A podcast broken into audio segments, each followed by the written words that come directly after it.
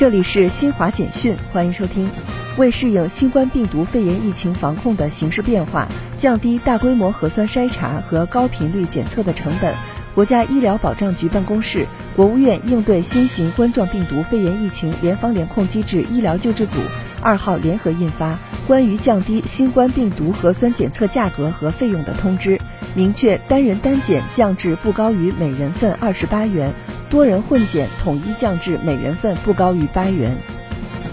清明小长假即将来临，铁路、电力等部门统筹做好运输服务和安全管理等工作，积极服务人民群众节日出行和经济社会发展需要。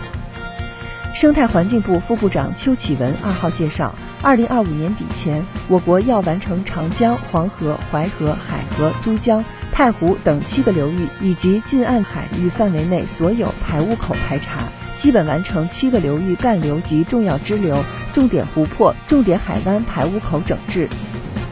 记者二号从共青团中央获悉，共青团中央日前联合中央宣传部、国家发展改革委等十七部门印发相关意见，开展青年发展型城市建设试点，促进青年高质量发展，让城市对青年更友好。让青年在城市更有为。